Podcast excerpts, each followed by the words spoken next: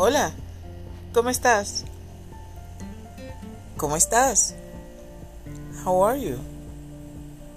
¿Cómo estás? Today's lesson is about estar, the verb to be.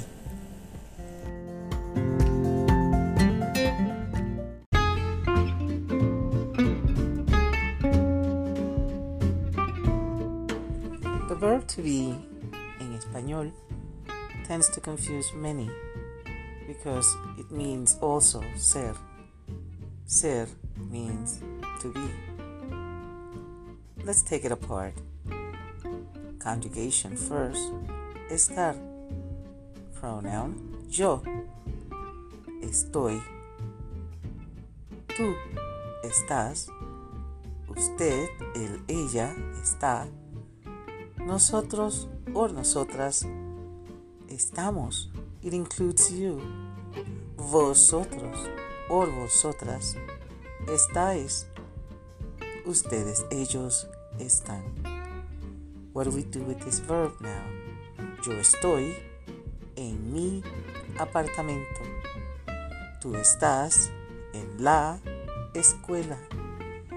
Usted, él, ella está en el parque. Nosotros estamos en la universidad. Vosotros estáis en la biblioteca. Ustedes, ellos, ellas están en el autobús. ¿Entendieron? Did you get it? Don't complicate it. Estar is used to indicate location, place, location, condition, and so much more. We'll be back and I'll explain further. Don't worry, it's easy. Estar is also used to indicate how you are feeling, condition. Ejemplo, I am feeling very sad. Yo estoy bien triste. You are not feeling well. Tú no estás bien. Tú no estás bien. Probablemente estás enfermo. Probablemente estás enfermo.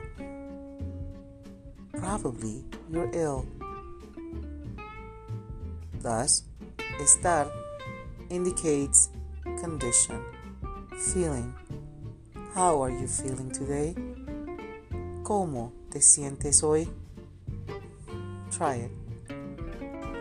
You've learned that estar can be used to indicate location and emotion.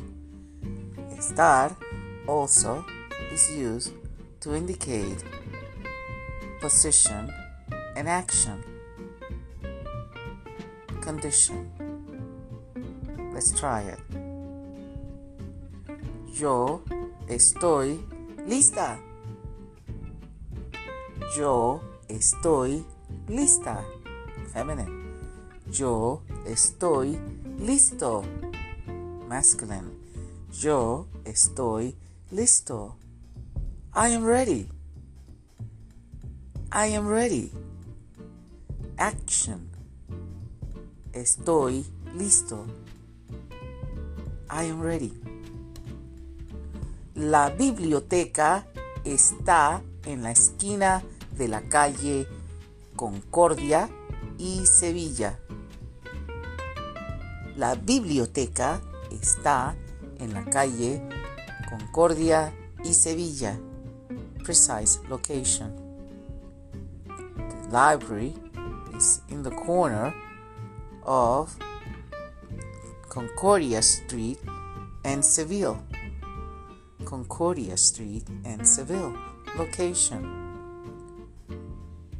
Let's try it. Remember, you're using estar in the present tense.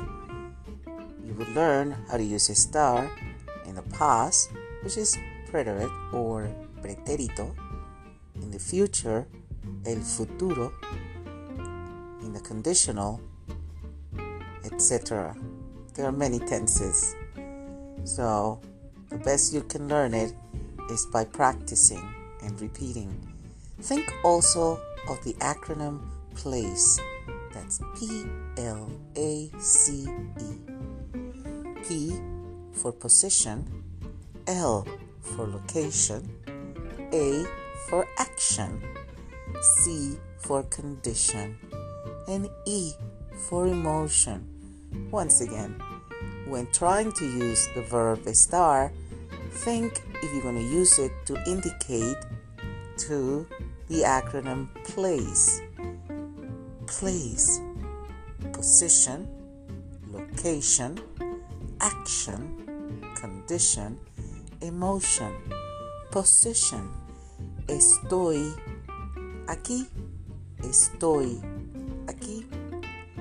Localization. I am at the corner of Seville. Estoy en la esquina de la calle Sevilla.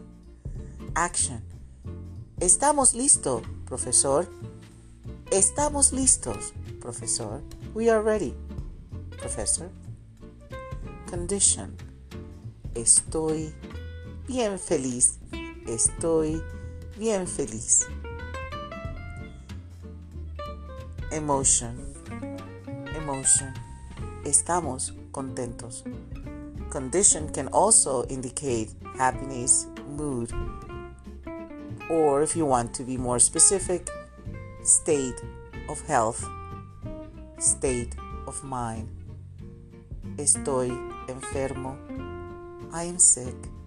Estoy incapacitado.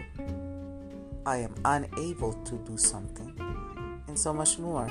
Once again, we're doing it very easy. So do not complicate it. Chao. Gracias por escuchar. Aprende español con la profesora Loaiza.